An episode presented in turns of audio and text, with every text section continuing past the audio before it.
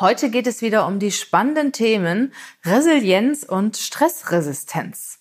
Eine Zusammenfassung aus meinem Clubhouse Talk am vergangenen Sonntag. Ein richtig spannender Talk mit vielen ja, unterschiedlichen Meinungen, vielen Diskussionen. Es hat richtig Spaß gemacht. Mein Name ist Regina Volz. Ich bin Headhunterin. Ich bin seit mehr als 20 Jahren in der Welt des Personals unterwegs und ich beschäftige mich schon seit längerer Zeit mit dem Thema Führung. Herzlich willkommen und schön, dass du da bist in meinem Podcast Leadership is a Lifestyle. Der Podcast für die moderne Führungskraft, die weiß, dass sie sich jeden Tag ein Stückchen weiterentwickeln kann. Bis gleich, ich freue mich.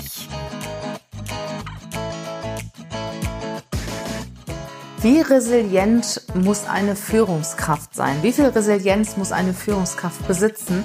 Das war das Thema unseres letzten Clubhouse Talks am vergangenen Sonntag.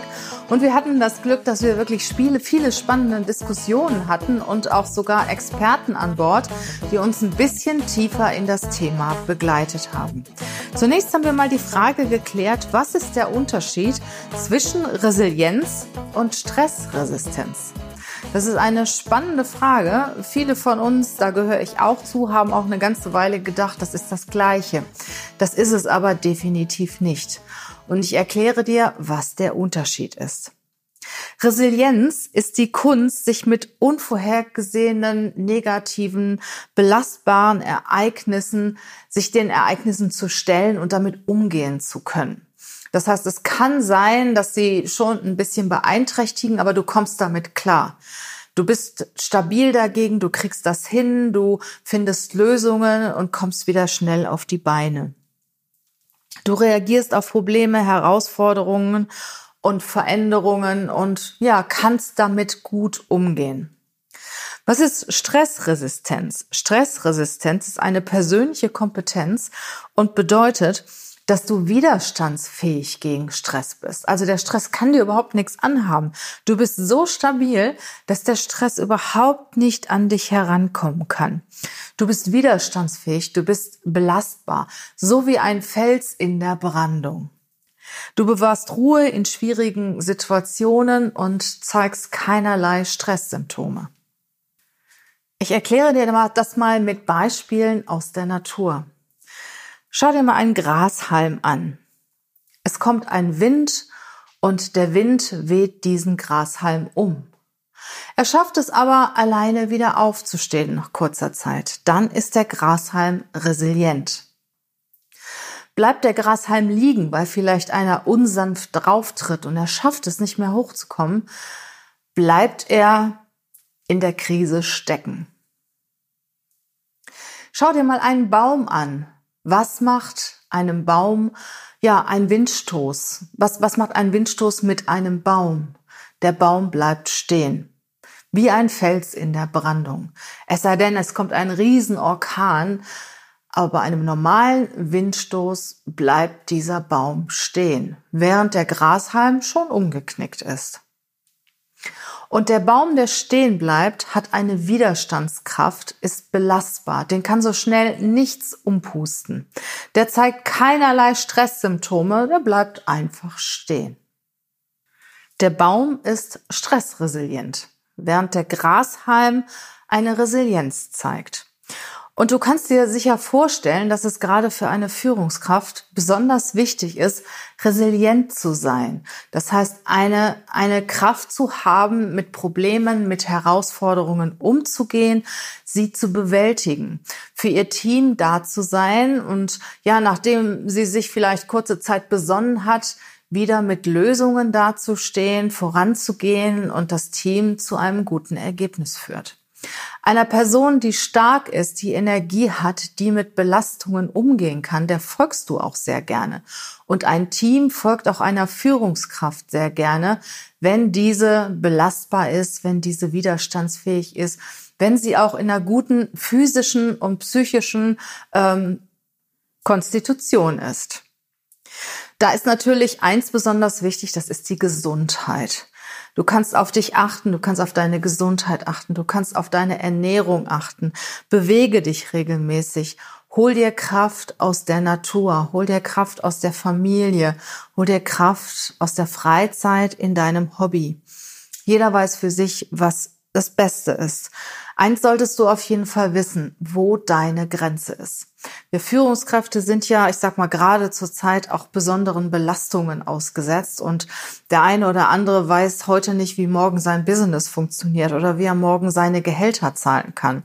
Und das stresst natürlich richtig stark. Und um diesen Stress aushalten zu können, musst du natürlich körperlich fit sein, ja, und du musst auch wissen, wann es die Zeit ist, mal den Reset-Knopf zu drücken, wann es die Zeit ist, auch mal etwas für dich zu tun.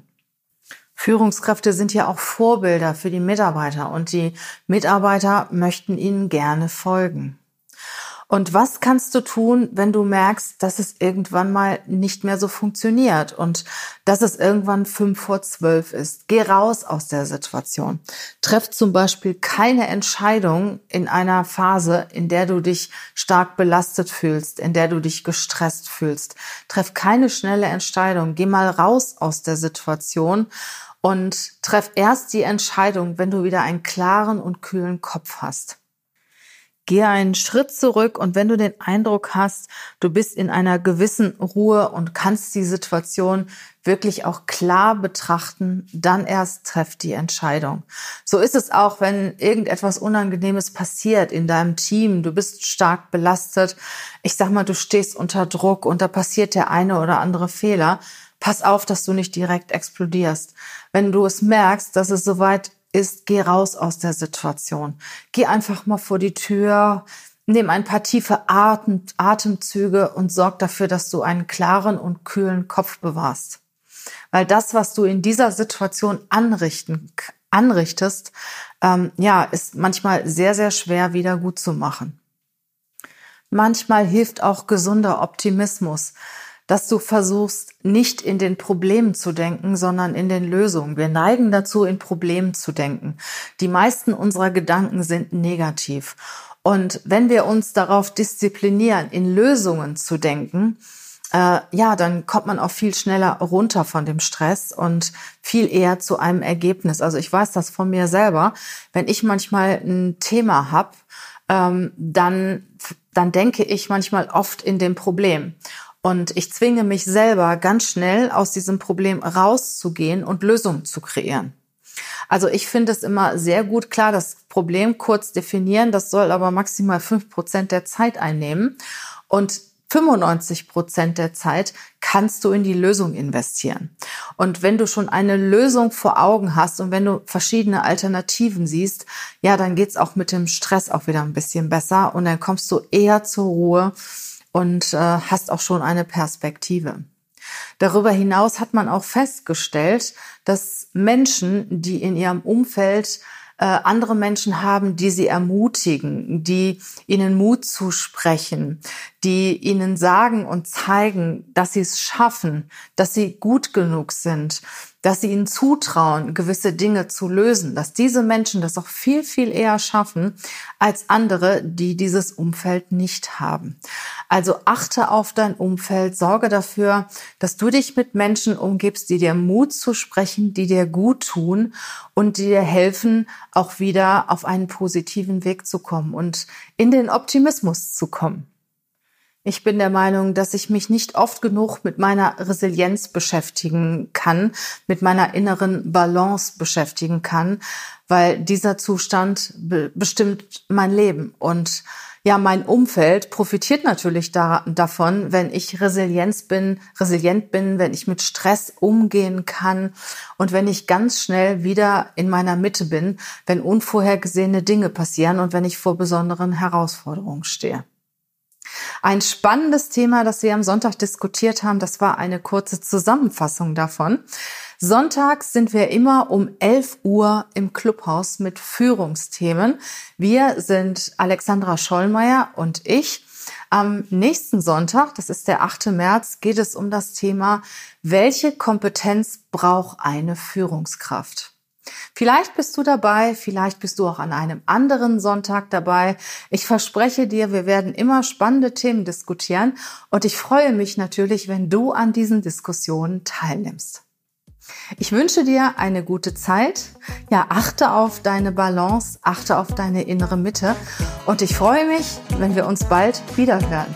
In deinem Ohr. Mach's gut, bleib gesund. Bis bald. Tschüss.